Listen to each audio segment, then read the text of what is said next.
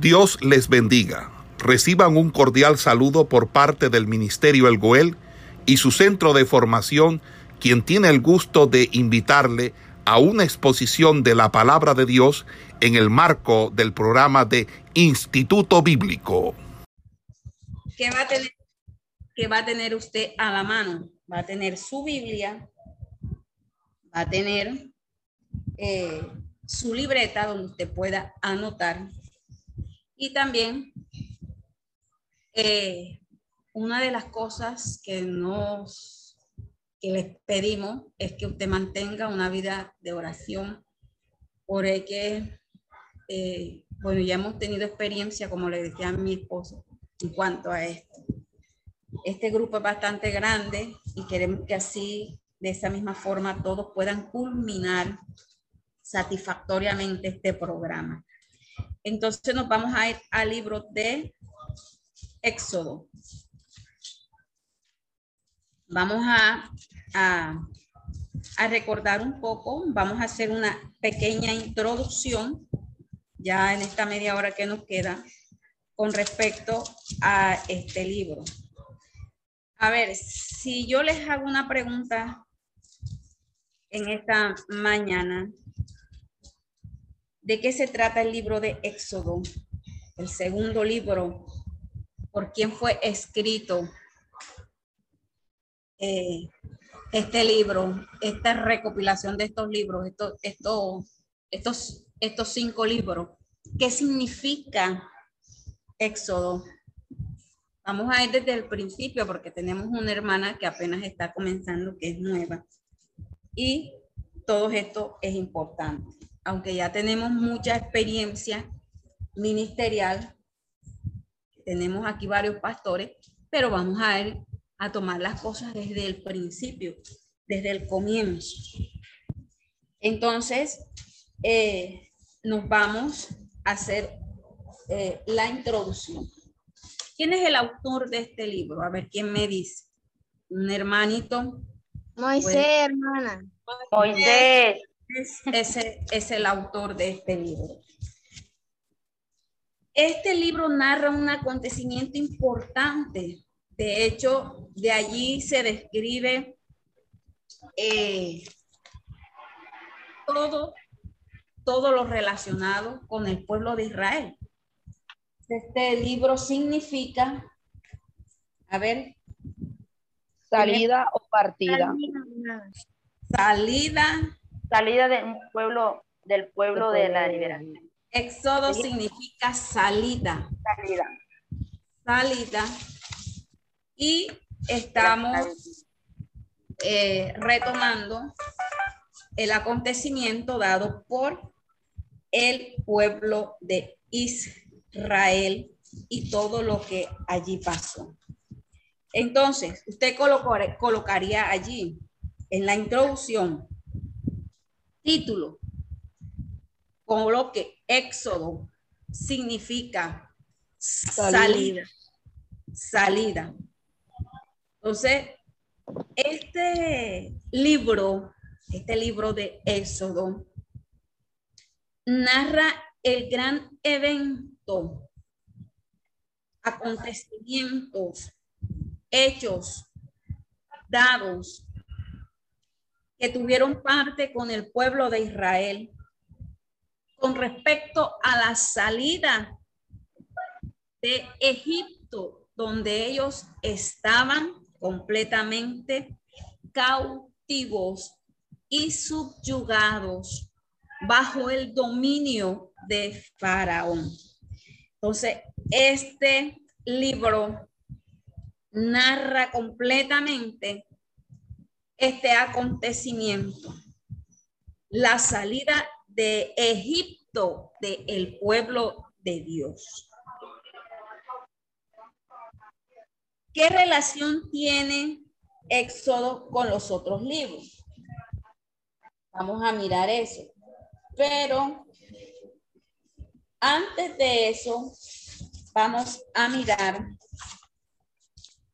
Eh, Adelanta tareas. No hay el personaje que, que Dios tomó al hombre que Dios tomó para llevar a cabo este proceso de la salida del pueblo de Israel de la esclavitud. Ese hombre fue quién? ¿Quién fue el hombre que Dios tomó o escogió para que fuera él, él, eh, la persona que llevara a cabo el proceso de, de liberación o el libertador del el pueblo de Israel. ¿Quién fue ese hombre?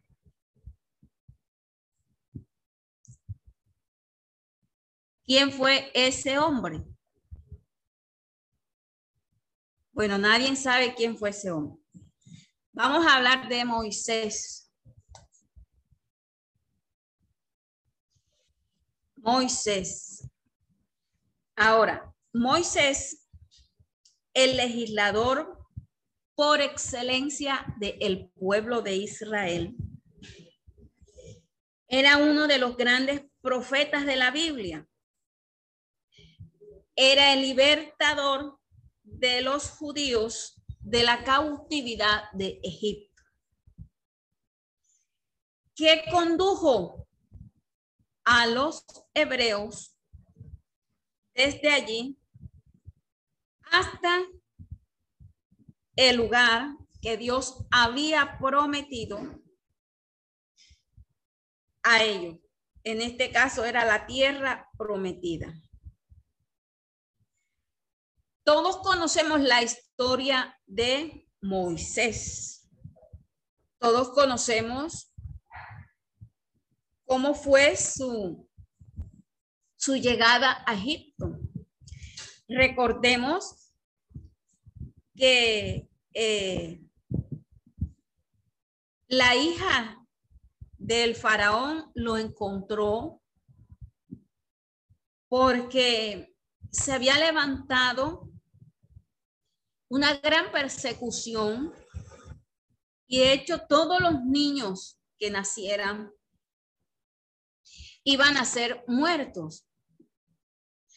Pero como ya Dios tenía también establecido, porque las cosas estaban ya establecidas por el Señor, mire lo que pasó con él. Él fue puesto en una arquilla y fue puesto allí en el río ¿Para qué? Para preservarle la vida, para que a través de él se llevara el propósito de Dios con el pueblo de Israel. Entonces, habiendo sido impuesto originalmente por una princesa egipcia, que fue la que lo tomó, entonces este nombre sin duda es egipcio en su origen. El nombre de Moisés, escuche, nombre de Moisés, usted va a colocar ahí al lado de Moisés, va a colocar Moisés con S y termina en H. M-O-S-E-H, Moisés. Entonces, este nombre, mirando la etimología de, de, del nombre, Mo, o sea, la primera parte significa agua. Y el segundo, la segunda parte, que es ses,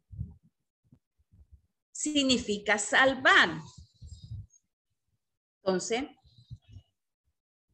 lo cual corresponde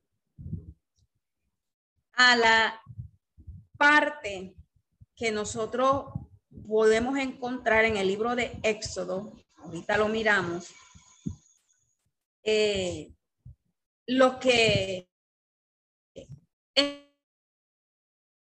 colocado cuando ella expresa que lo había sacado de las aguas.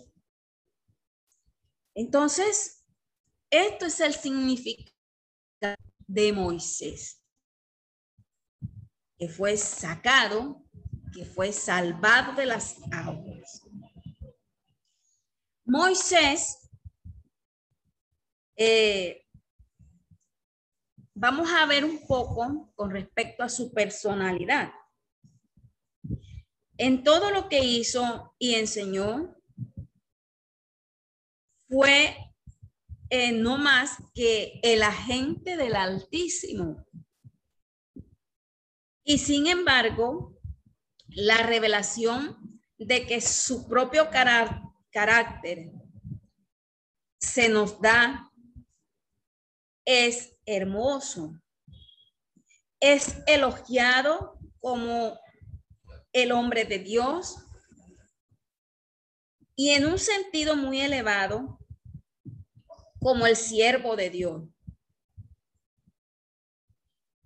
Escogido por el Señor, direccionado por Él,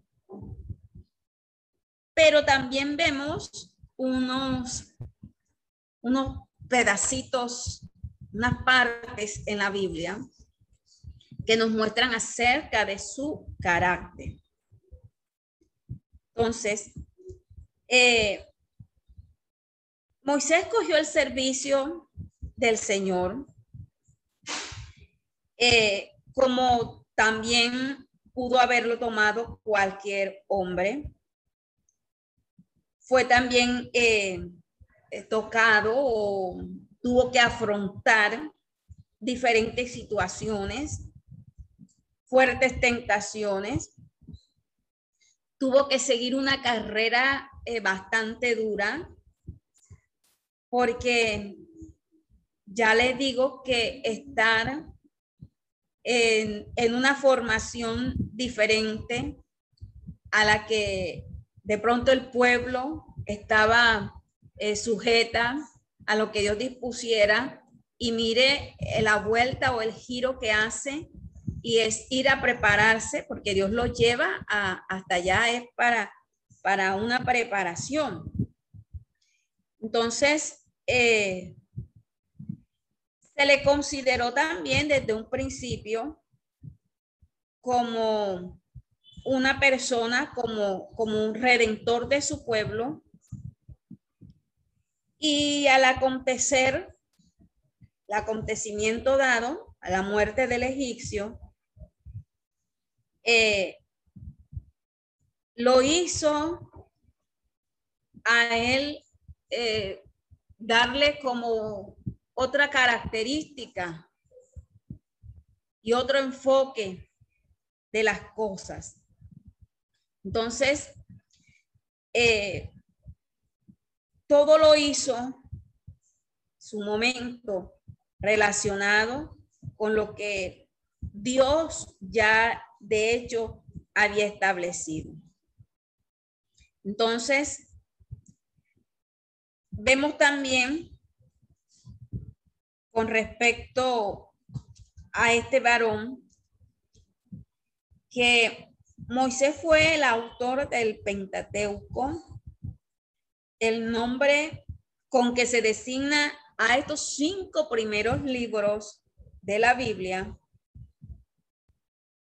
Entonces, en la composición de estos, de estos libros pudo haber sido ayudado por algunos escribas, pudo haber sido también ayudado por el mismo Aarón, que estaba allí, allí al lado de él y que llevaba un registro de, de los negocios públicos.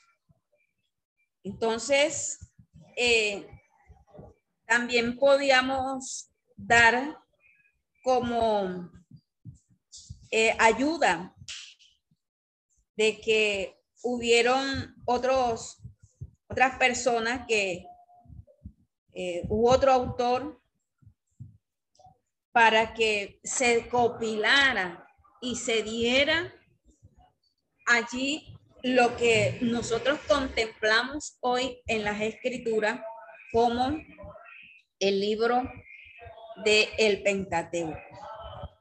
Entonces, Éxodo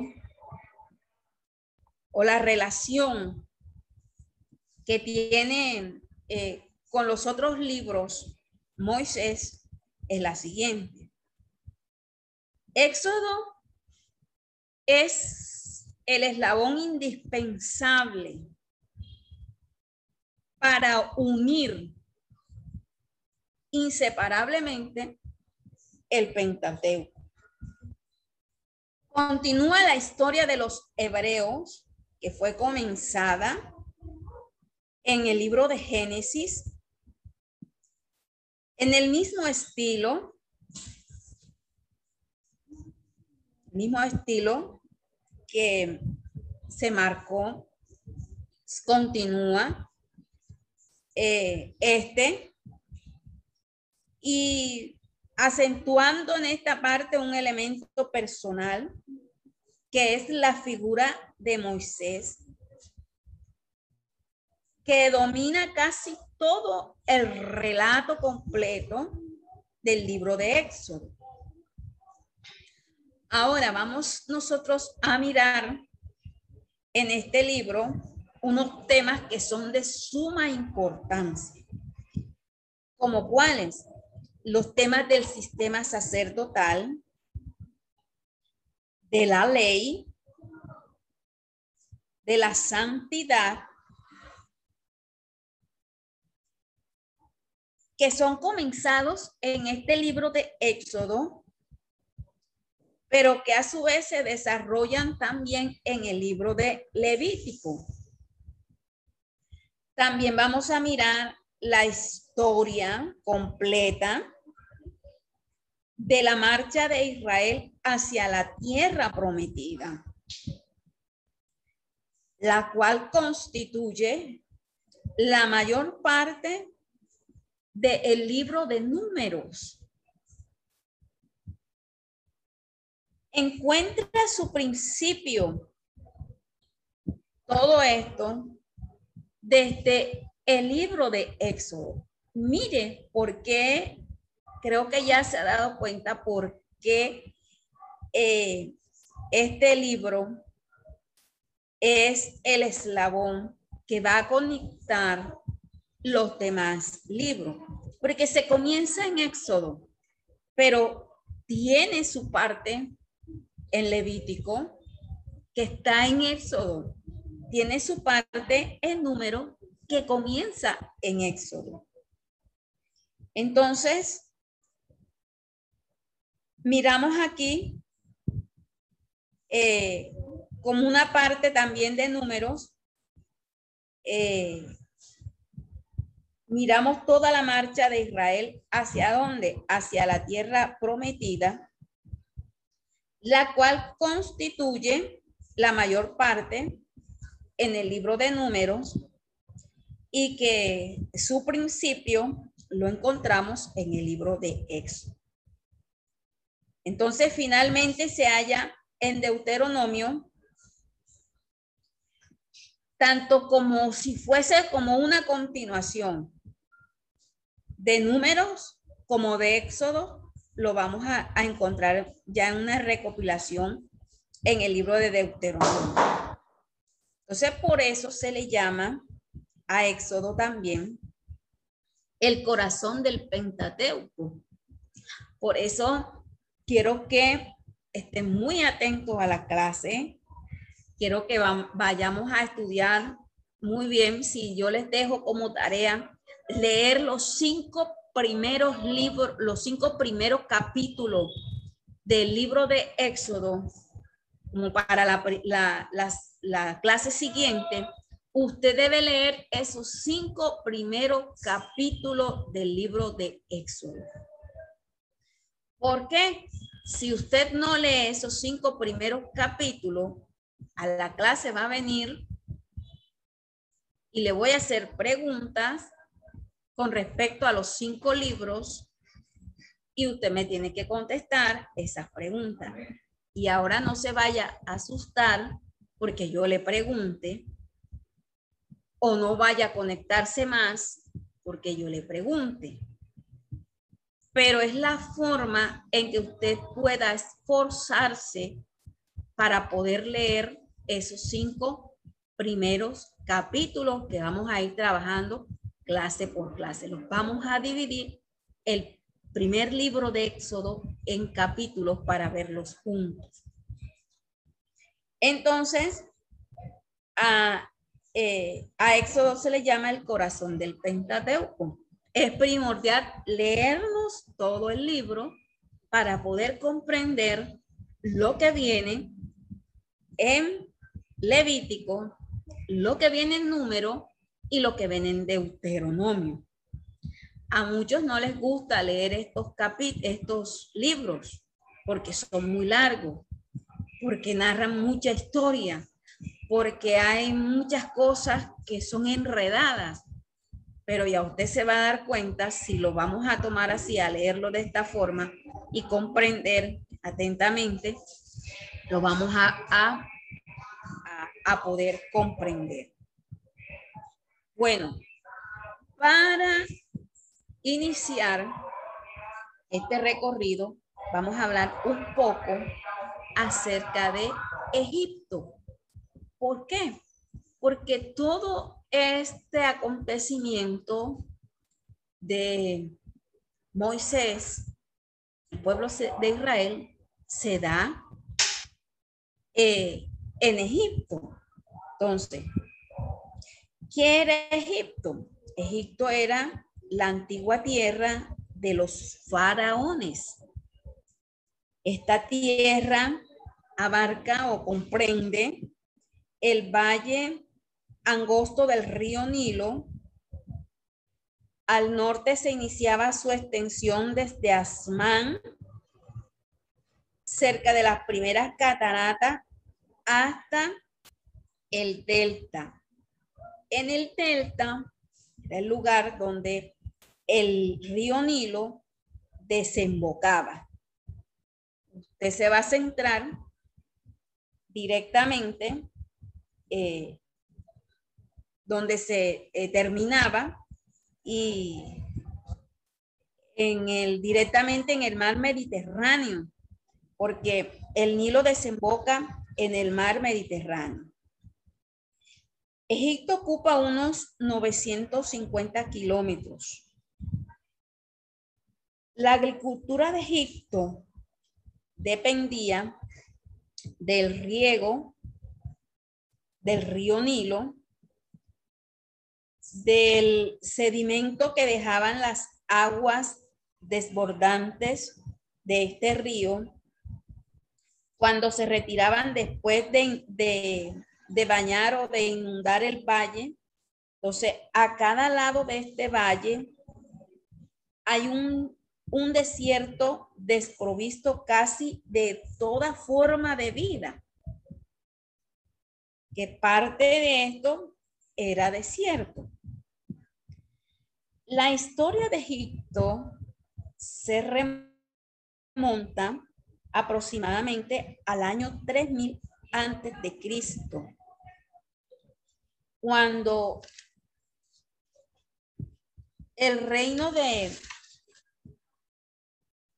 el reino de del Valle del Nilo y el reino del, delta fueron unificados. Entonces, eh, por un brillante rey que se llamaba Menes. Entonces, la historia data que 30 dinastías o familias reales reinaron durante estos 3.000 años, desde el año 3000, perdón, hasta el año 300 antes de Cristo. ¿En dónde? En la ciudad de Memphis, situada entre eh, los datos que le acabo de dar, que es entre el delta y el valle del Nilo. Entonces, Eh, fue capital del reino hasta que se trasladó el gobierno de la región del sur de Tebas en la época del nuevo reino. Entonces, em, miramos de Egipto que eh, en la época clásica de la civilización egipcia se llama el antiguo reino.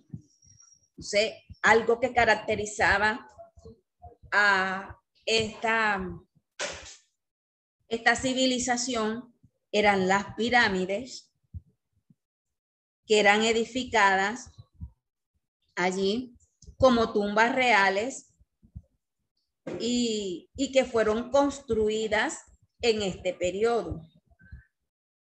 Luego hubo un periodo que se le llamó un, periodo de, de, decadencia. Fueron dos siglos, fueron de decadencia, seguidos por el reino eh, medio, eso data en el año 2000 eh, antes de Cristo. Entonces, de ese proceso surgió un poderoso gobierno muy centralizado que trajo proyectos de irrigación, de explotación minera.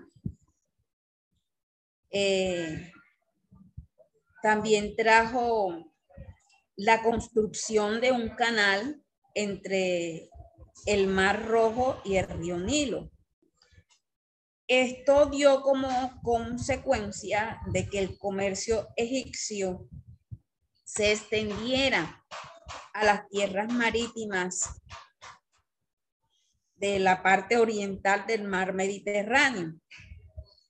Otra de las cosas que florecieron en esta civilización fue la educación y la literatura. Entonces, eh, vemos también, vemos también en Egipto eh, un proceso, porque ya miramos la parte eh, como ellos estaban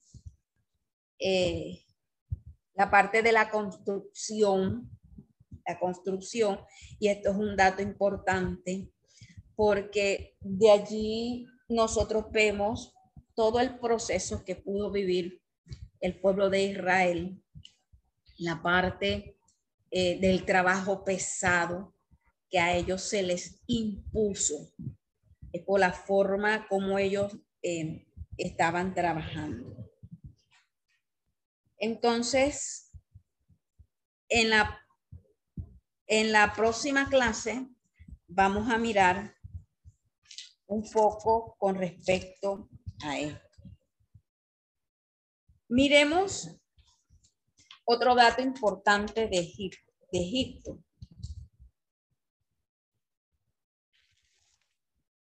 La religión de Egipto era politeísta.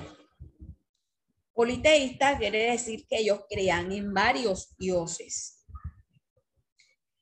Eran muy dados a rendir culto, sobre todo a las fuerzas de la naturaleza, como cuáles?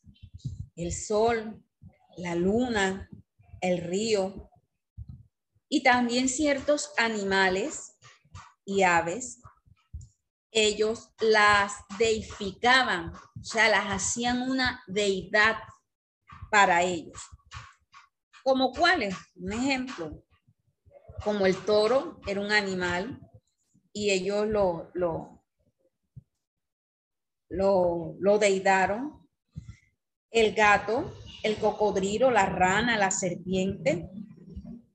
Cada dios que ellos establecían tenía una función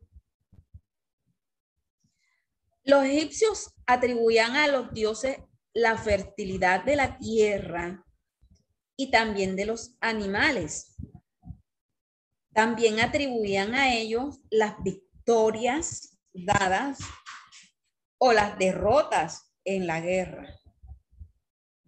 También atribuían a ellos las crecientes del río Nilo. Algunos dioses fueron elevados a prominencia nacional por medio de decretos establecidos. Decretos eh, eran dados para que todo el pueblo adorara, creyera en esa deidad. Entonces, un ejemplo, el dios Horus, que era un, un personaje con cabeza de halcón, se constituyó como Dios del Estado. Entonces, eh, había otro grupo que también eh, apoyaba el culto al Dios eh, del Sol, al Dios Ra, donde el centro de la adoración fue Heliópolis, Amón. También fue constituido un dios nacional. Entonces, para estas deidades, ellos qué hacían? Ellos eh, construyeron unos grandes templos eh, para poder adorar a toda esta gran variedad de dioses que tenía.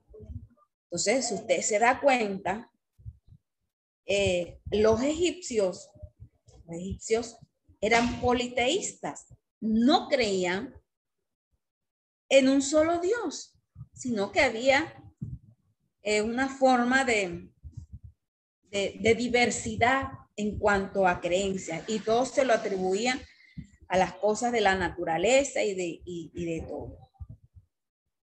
Eh, los egipcios creían en la inmortalidad y su dios Osiris simbolizaba esta esperanza. Osiris era el dios de la inmortalidad. Entonces, eh, también podemos anotar del, libro de, Éxodo, eh, por lo menos el, dato, la fecha que data este libro. Eh, los israelitas salieron de Egipto en el lapso comprendido entre el año 1450 y 1220 antes de Cristo. Israel ya estaba radicado en Canaán en el año 1220 antes de Cristo. Entonces, eh, este es el dato con respecto a la fecha. En la próxima clase vamos a mirar el propósito y el mensaje de, de este libro o si vamos a adelantar un poco para la próxima clase ya, eh, ya seguir. Vamos a adelantar el propósito en esta clase. Para la próxima ya tomarnos, irnos a la historia de un grupo desde donde se radica y, comienza eh, eh, la, la, historia de, del pueblo de Egipto. Bueno, el propósito y mensaje del libro es el siguiente a tomarnos unos minutos de la otra clase. Dice, eh, Éxodo relata cómo la familia escogida en el Génesis llegó a ser una nación.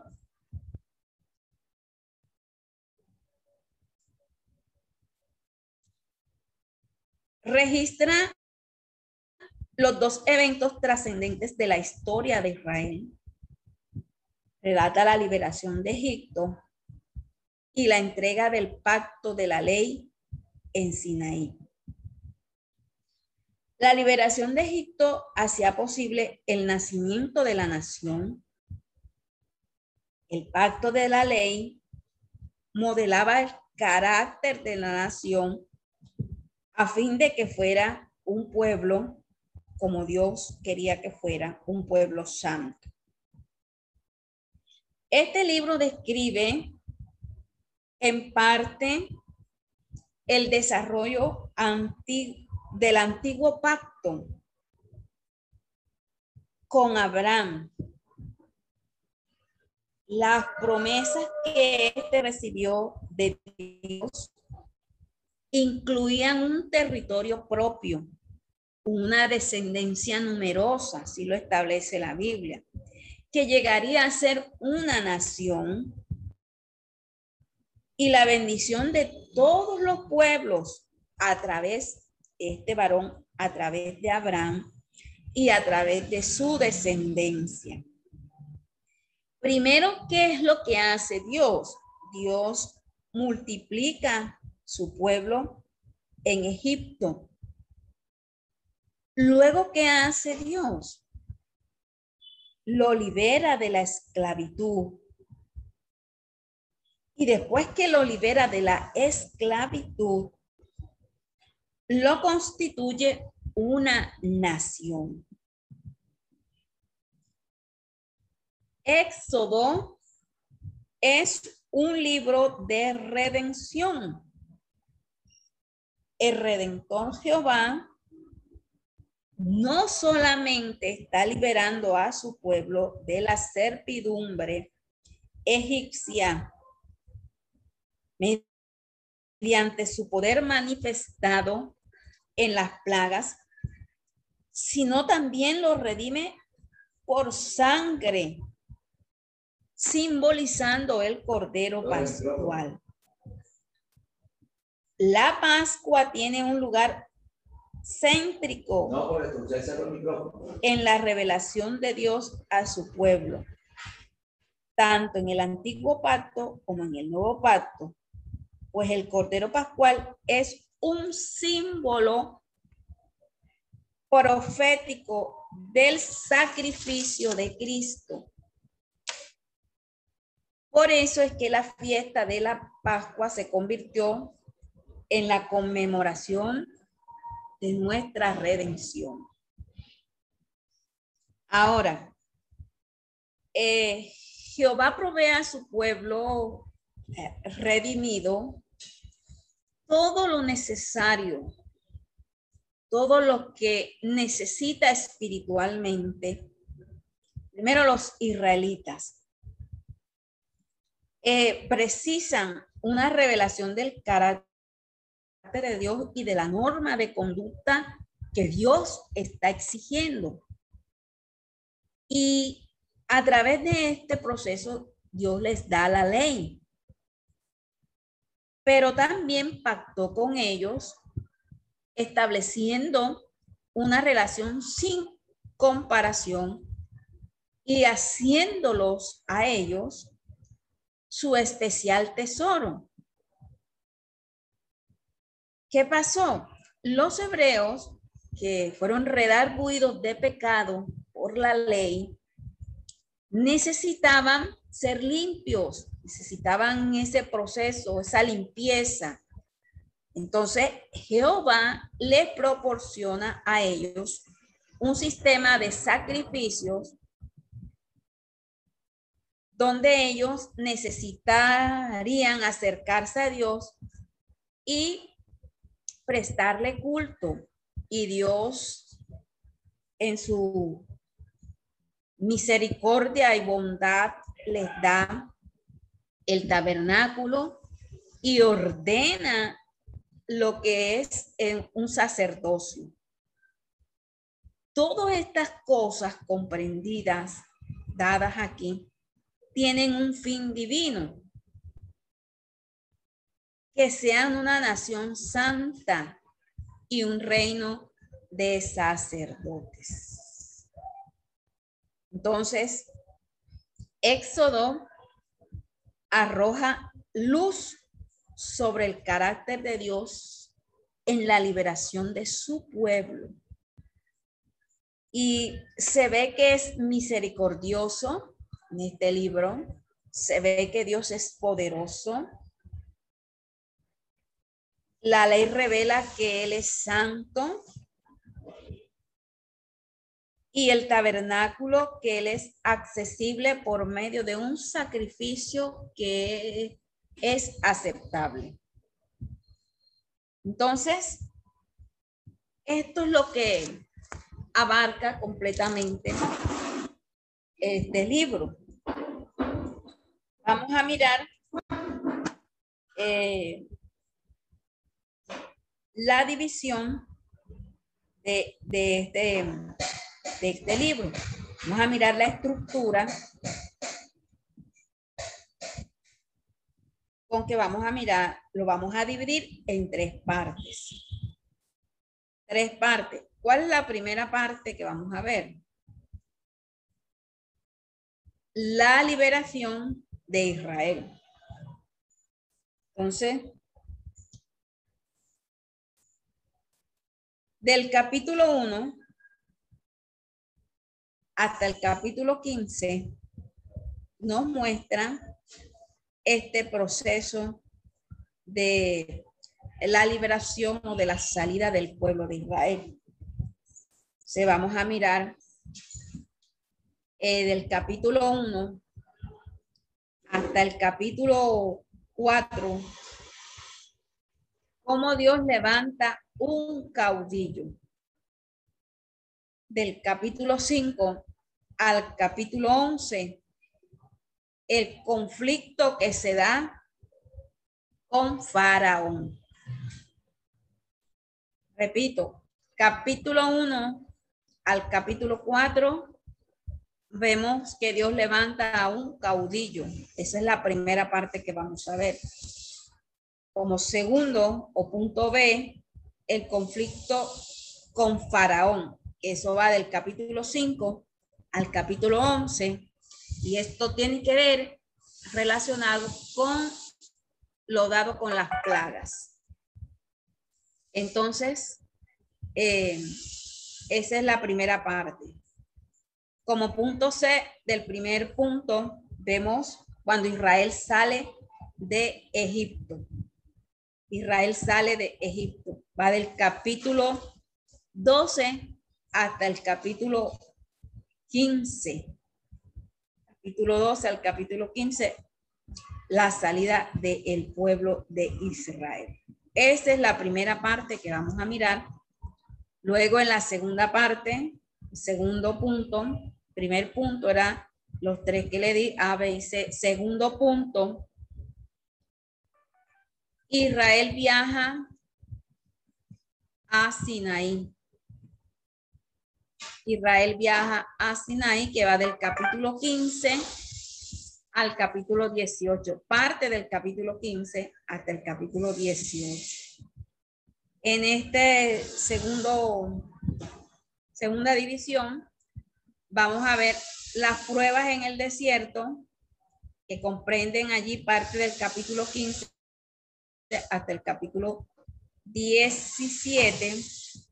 Como punto B vamos a ver la visita de Jetro a Moisés, que es en el capítulo 18. Y la tercera parte del libro lo dividimos, lo dividimos desde el capítulo 19.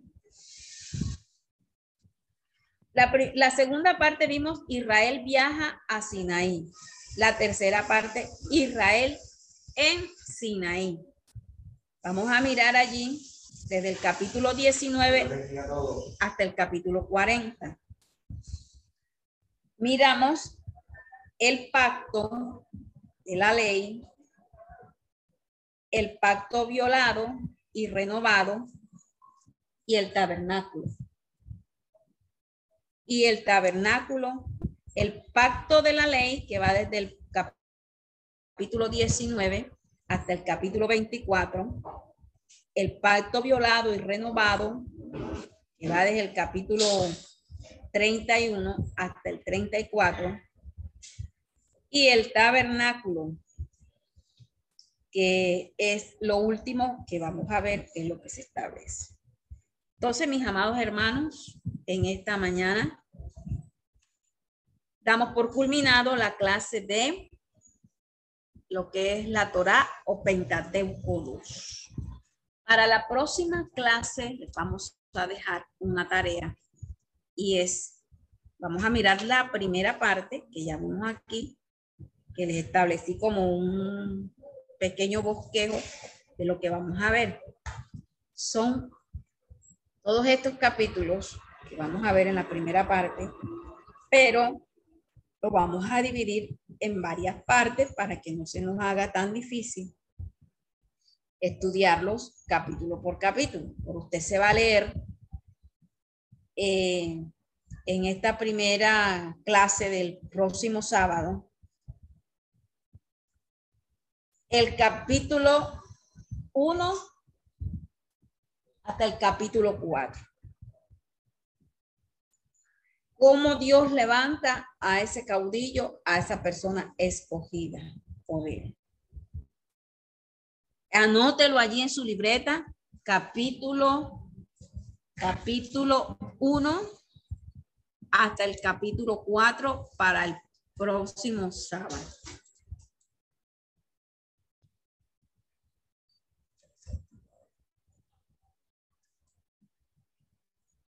¿Cómo vamos nosotros a trabajar esto? Vamos a tomar, como se les dijo al principio, 45 minutos de clase y 15 minutos para hacer preguntas. 15 minutos. De esos 15 minutos que son para hacer preguntas, yo voy a tomar 5 minutos al, al comienzo, al inicio de la clase, cinco minutos al inicio de la clase para preguntar si usted leyó esos cuatro capítulos y diez minutos al final de la clase. Solo vamos a dar 45 minutos de, de, de la clase y los 15 van a ser de preguntas. Entonces damos por culminado, terminamos esta clase. Esperamos que este estudio haya sido de bendición para su vida y ministerio. A Dios sea la gloria. Este es el Ministerio El Goel, vidas transformadas para cumplir el propósito de Dios.